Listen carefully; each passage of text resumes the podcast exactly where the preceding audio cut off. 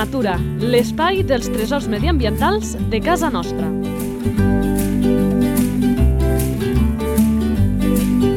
Un espai conduït per Francesc Balanyà.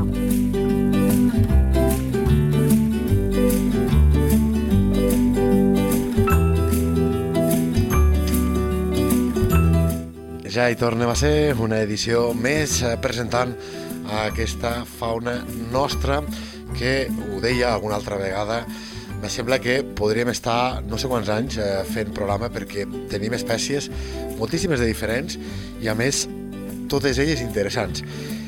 Tinc una frase a mi que crec que la dic molt o massa, però no em canso de repetir-la, i és que aquells animalets que històricament han estat més estigmatitzats són els que un servidor sempre li té més apreci. I avui toca un d'aquests.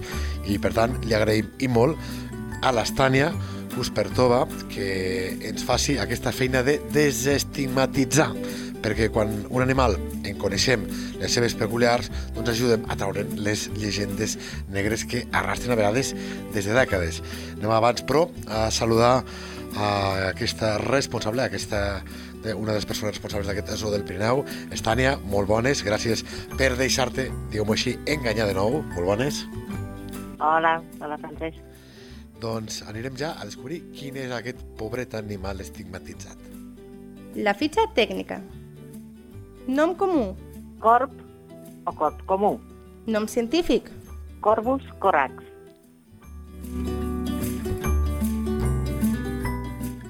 No em direu que els corps no són dels animals més estigmatitzats, eh? Doncs vinga, va, anem a conèixer més eh, coses per traure, uh, traure aquestes males estrugàncies d'aquest animal.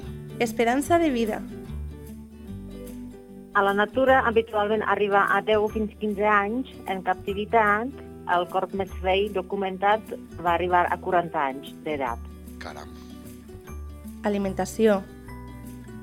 És un uh, omnívor, menja de tot, i també es pot dir que és un oportunista perquè s'adapta a tot el tipus dels aliments, per exemple, a les patates de McDonald's. A més, després parlarem d'una estratègia de, de caça més endavant, molt peculiar amb els voltors, eh? però de moment no la desvetllem.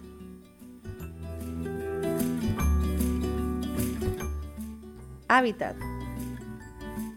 Uh, en general prefereix zones boscoses, amb terrenys oberts a prop, però s'adapta fàcilment a qualsevol terreny. També últimament se poden observar a prop de les ciutats, dels, dels les poblacions, on s'alimenta el rebuig que deixem nosaltres, la gent. Una mica com les cigonyes, eh, que s'han anat adaptant amb aquests, eh, amb aquests rebuig que, que deixant les persones, eh, abocadors. I els milans. Sí, I, sí. els, I els milans, moltíssim, eh, que ara eh, es veuen amb molta facilitat. Eh? sí. Distribució. Uh, es troba a Europa, Àsia, Àfrica i Amèrica. Li agrada clima variat. Uh, es troba des de les zones àrtiques fins al desert.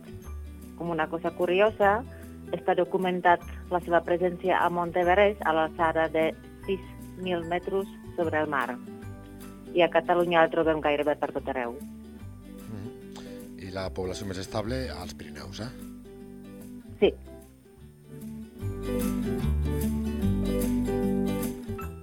Activitat.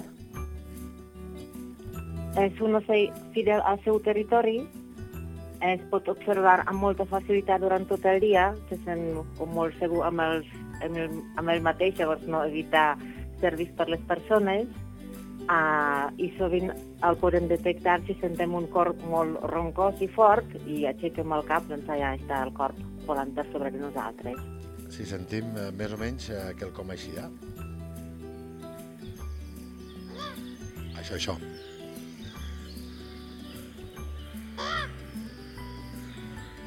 Però, clar, pot ser que també eh, se sentim una altra cosa. ¿Qué pasa, guapo? ¿Qué pasa, guapo? Què passa, guapo? Què passa, guapo? Això també ho podem sentir d'algun corp, eh, Estani? Explica'ns. ¿Qué pasa, guapo? Sí, sí, ja ens ho, de, ens ho ha deixat clar. eh? Què passa, ¿Qué pasa, guapo? guapo? Explica'ns, Estània. Aquest un- el és un corp, eh? corp, es És un corp, eh? Alfonso.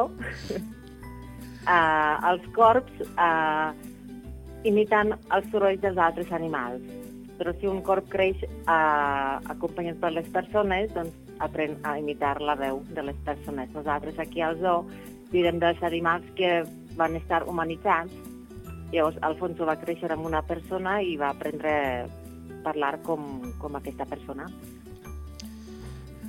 Passa també amb les garces, que també són còrbits. No sé si amb les gralles també ho, desco ho desconec. Realment tot, el, tot, tot els còrbits, eh? Tots fins i tot el eh? gaig, uh, les, les garces, les cornelles, tots aquests poden aprendre a parlar com les persones, imitar, imitar la veu de les persones. Sí, perquè la gent pensa ràpidament en els, en els lloros, però s'oblida dels, dels còrbits i aquí abans, a títol de curiositat, abans de la gravació, els he ficat als meus companys, amb una que ha participat en aquest espai concretament, però han escoltat la resta, a Alexandra, que ha participat en aquest espai, i mira que m'ha enviat el, del- el, del zoo dels Pirineus, aquest àudio. I, i em deia un altre company, diu, t'estan fent broma que això és una persona, que sembla que parla una persona, fins i tot el timbre de, de veu que té, sembla que estigui parlant una persona. El torno a ficar, que m'ha fet, m'ha fet molta gràcia, m'ha fet molta gràcia ja quan el vaig rebre, eh? ¿Qué pasa, guapo? És que no em direu que no sembla una persona. En fi, va, seguim eh, coneixent més característiques amb aquesta fitxa tècnica de l'animal i després anirem a parlar-ne una miqueteta. Reproducció. És un ocell molt fidel, forma parella de per vida.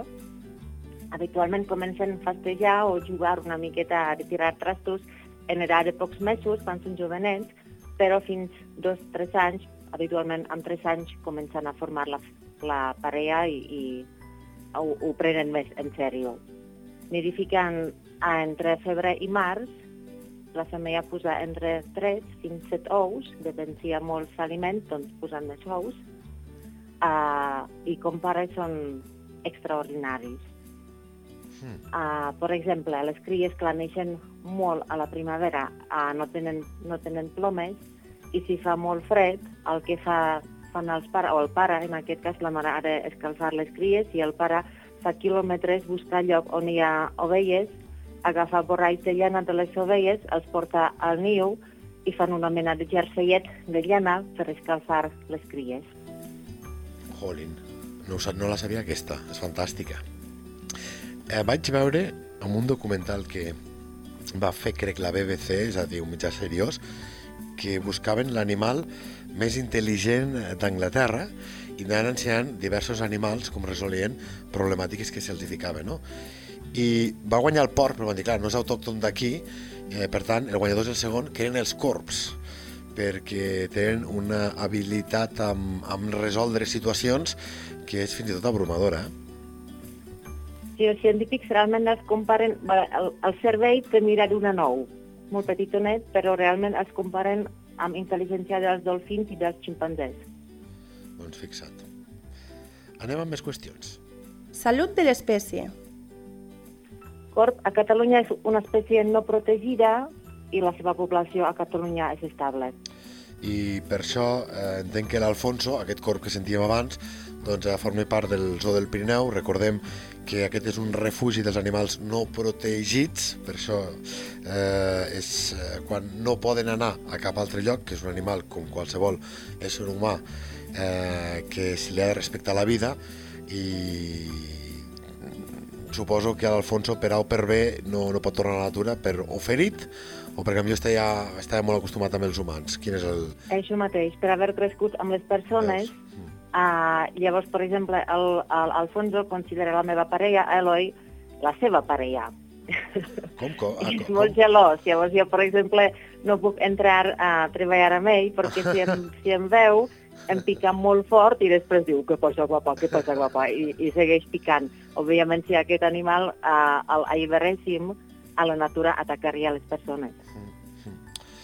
Vaig, recordo amb el cas d'una garça, Corbi també, el que dèiem, pica-pica, nom científic, que eh, n'hi havia una a l'Horta de Lleida, és una mica com a casa vostra, com al Solsonès, aquest habitat dispers, és a dir, que no hi ha un nucli de població eh, junts, sinó que les cases estan separades, i algú devia fer el mateix amb una garça, i aquesta garça anava venint habitualment a, a les torres, allà hi ha la del Mutiet, la dels meus padrins, i, i el lloc on sempre està col·laborant, el XOP, i anava fent la ruta del bacalao que dèiem, i anava d'una torre a l'altra, però clar, això és una dependència de les persones que, que no, no, no és gens bona, i de fet anava anellada i, i d'un dia a l'altre ja no la vam veure més, no sabem què va passar, però evidentment no són animals per, per després poder estar a la natura, no?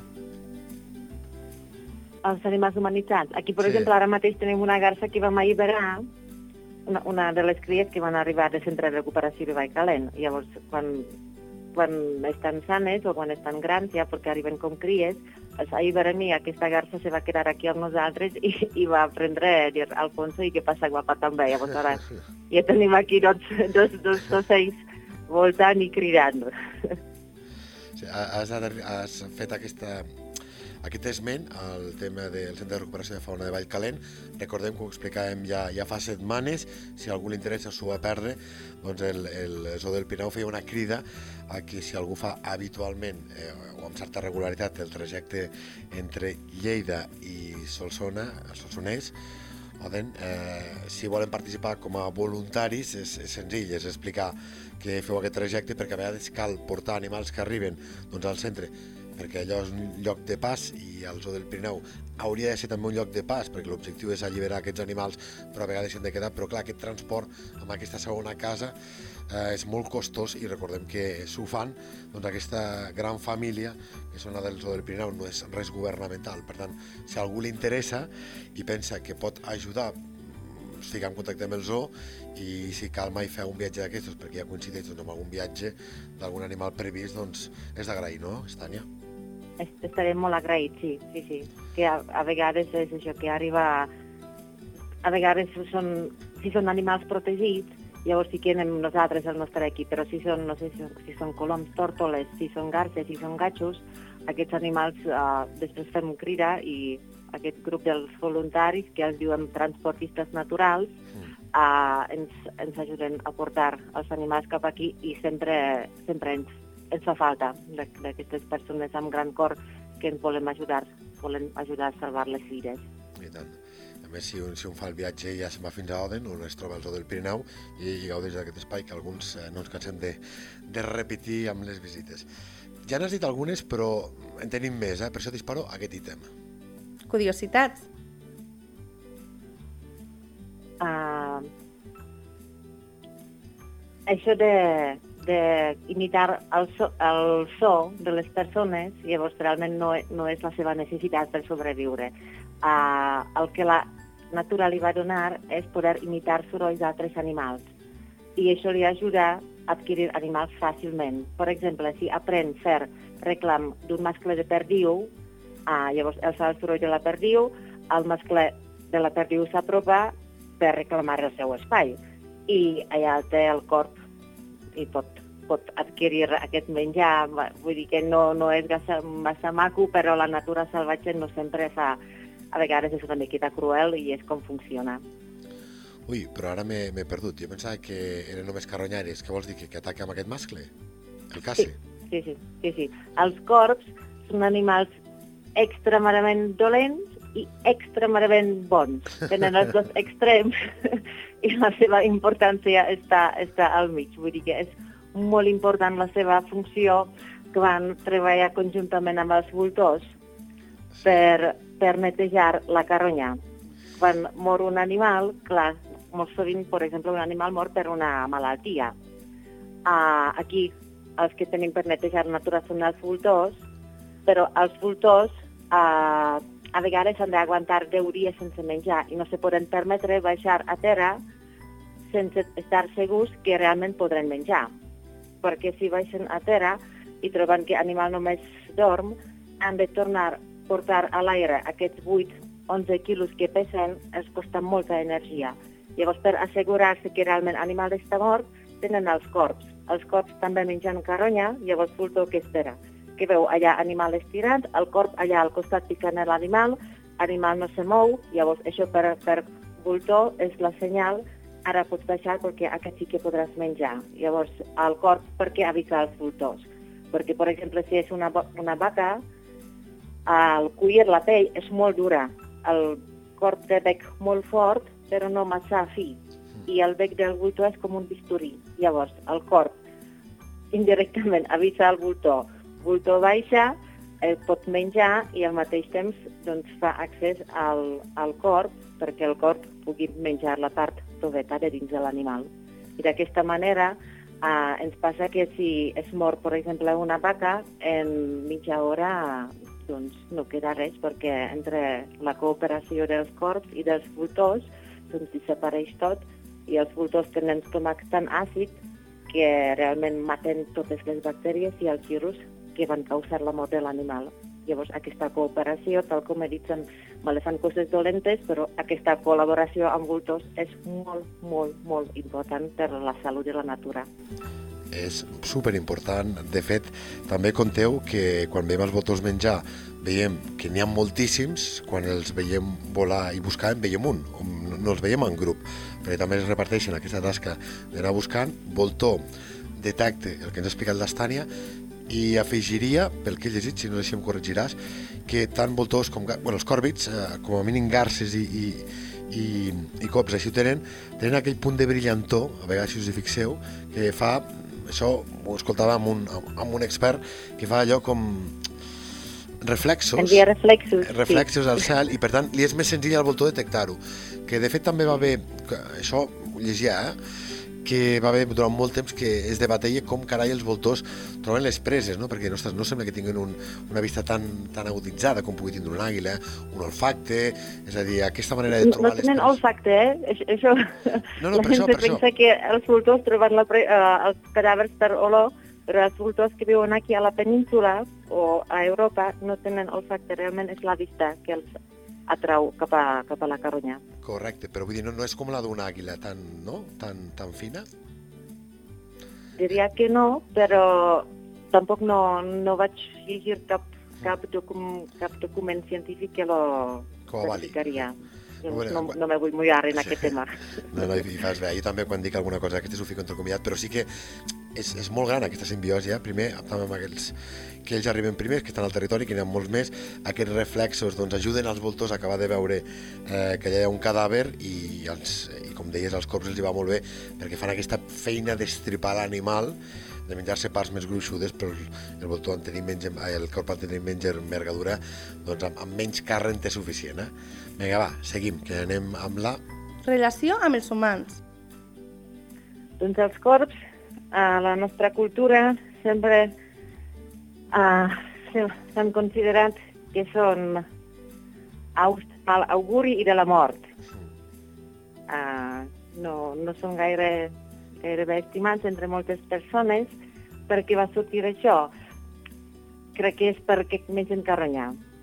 I si pensen en, en uh, anys o segles anteriors, quan hi havia les batalles grans que sempre acompanyaven la humanitat, després de les guerres, de les batalles, els camps estaven plens de les persones que desgraciadament se van morir o se, estaven morir després de la batalla. Llavors baixaven els corps, llavors, clar, era un, havia de ser una imatge brutal. Llavors, clar, això no els va ajudar gaire per, per guanyar-se l'estima de les persones.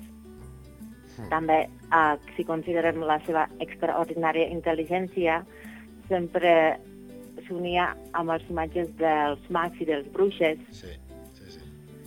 però, per exemple, en la mitologia nòrdica doncs hi ha una parella dels corps que, que són companys del, de l'Odin, del, Del, Gran del pare, Déu, del- sí, del pare dels déus. uh, i allà sí que, uh, sí que tenen una, una part positiva.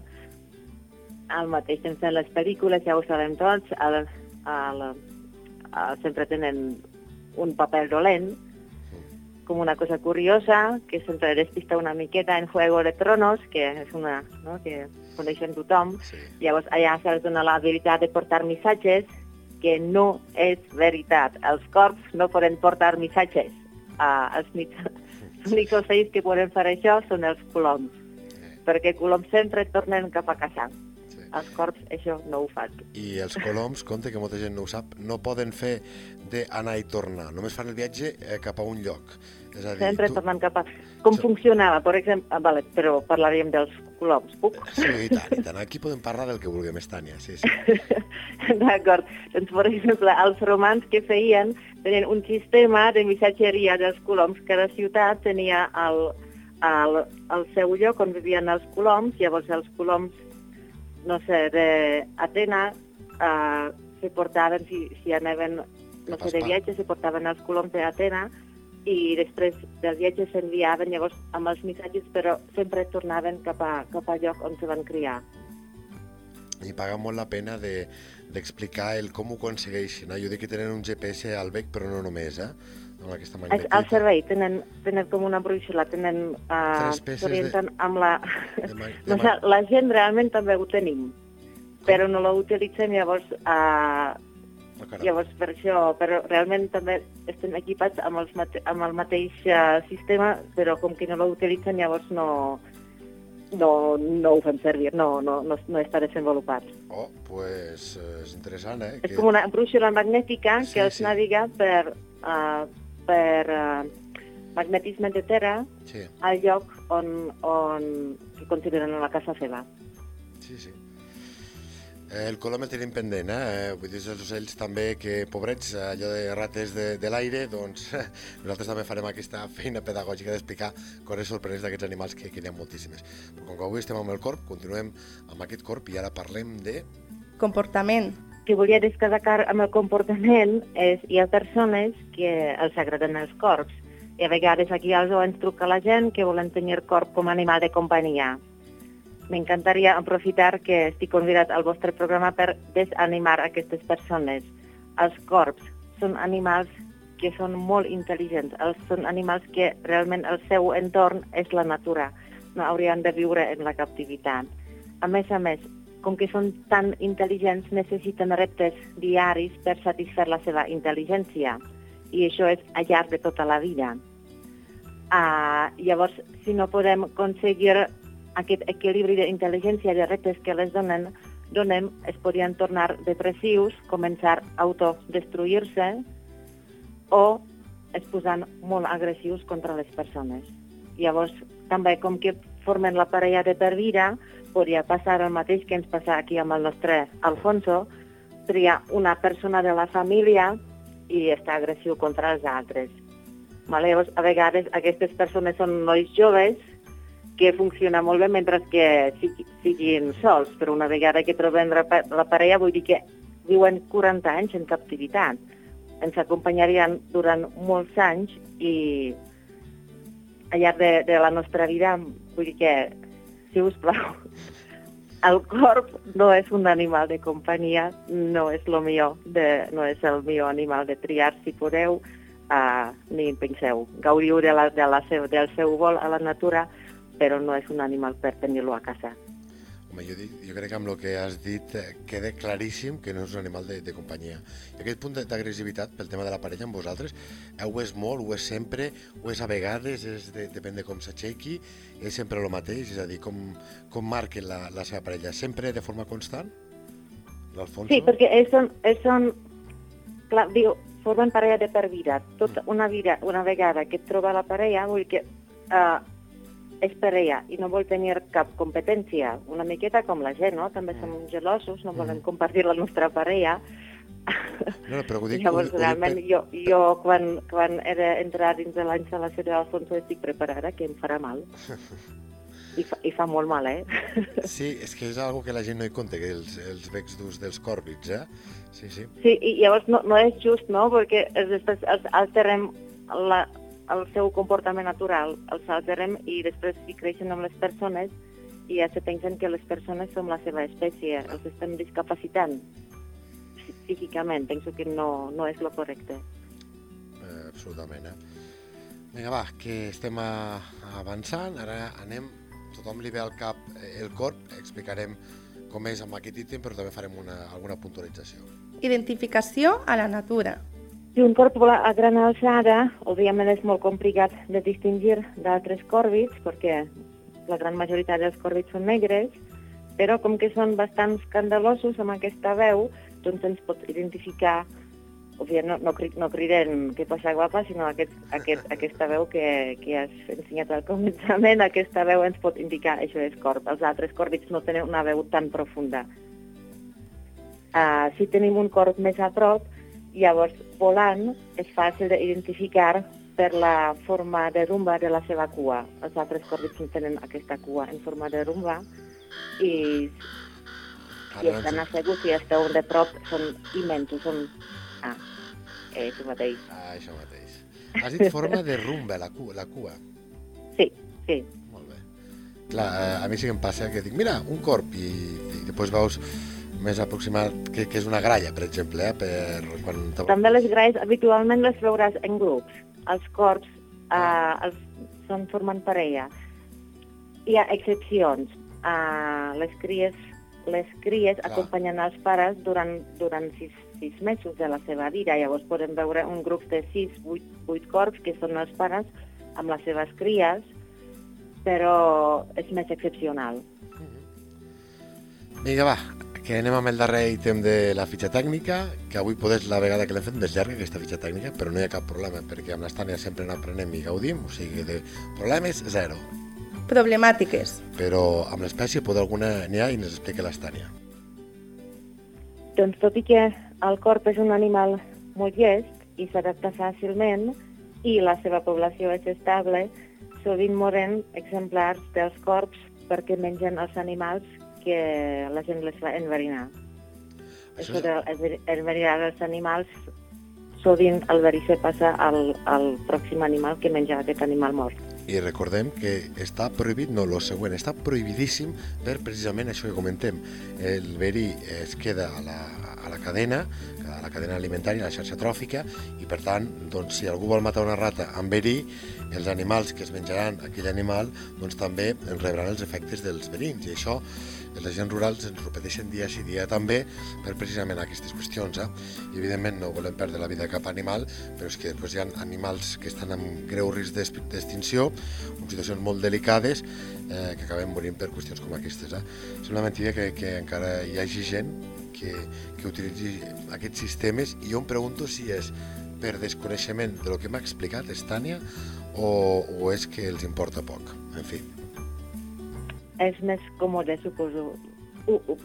Clar, si tens una granja i tens allà ratolins, és més còmode i també hi ha verins que són més cars que no se traspassen al, als, als pròxims animals, però clar, ja són més cars i la gent sempre busquem per la nostra per nostre profit, pels nostres diners. Llavors no tenim en compte...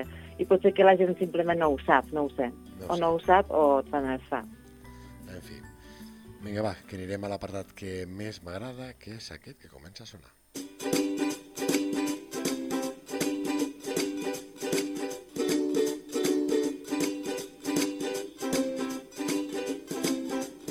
Sabies que...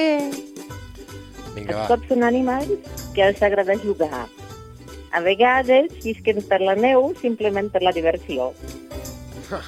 Aquesta no la sabia.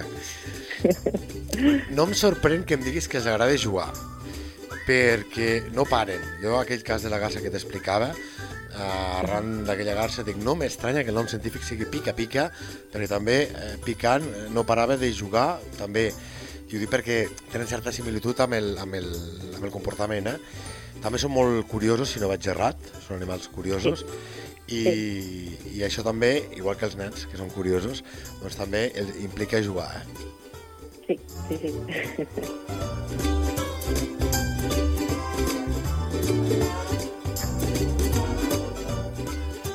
I, eh, com no, amb tot el que hem esmentat, de que a l'inici que es tracta d'un animal criminalitzat, doncs la secció que arriba ara, diguem-ho així, a diferència del que ha passat anteriorment, crec que poc us sorprendrà, perquè anem ara amb el Natura Punta de Llengua, a veure com utilitzem aquesta paraula corp amb, en, amb el nostre dia a dia. Som-hi.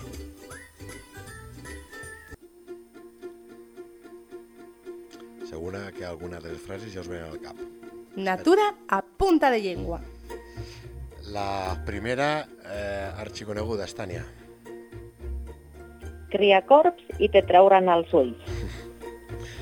Eh, jo sempre dic el mateix, que quan utilitzem frases d'aquestes fetes, eh, la comprem o no la comprem, aquesta frase? És a dir, la, la veiem raonable o no la veiem raonable? Clar, criar els corps si consideres el que explicat el nostre Alfonso, Clar. i llavors, sí, sí, en la història algú va portar corps a casa i el va fer créixer amb les persones, doncs sí, podria ser raonable. I l'altra, que segur que també us sona, eh, és, Estània, Més negre que un corp. que entenc eh, que aquí és el color del seu pelatge, però que també deu entrar per aquesta part espiritual de, de la foscor, aquell camp que ens has explicat d'una postbatalla amb els cadàvers humans i els eh, corps eh, menjant amb tota aquella imatge de destrucció i sang, també és una imatge negra, fosca, i suposo que també deu tindre una mica d'això, no? Suposo com una figura tenebre, no? I realment és veritat, és que corp té fins i tot a l'interior del, del bec i la llengua tot està negre.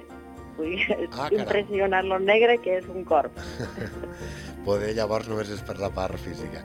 Però sí que és cert que el que hem comentat és que eh, aquesta estigmatització de, de, del corp, i també ho llegia, l'Estània ho explicava abans, és que és pràcticament a, a totes les cultures, com a mínim europees, que sempre s'ha donat aquest, aquest paper eh, d'oscurantisme, també d'estar entre el món dels vius i dels morts, fins i tot, i per tant sempre és un animal que serà mirat doncs això, amb certa distància i cert rebuig. eh? Doncs Estània, com sempre, un plaer que hagis tornat aquí a explicar-nos un animal, un tresor medioambiental de casa nostra i fins ben aviat. Moltes gràcies, Francesc, serà un plaer.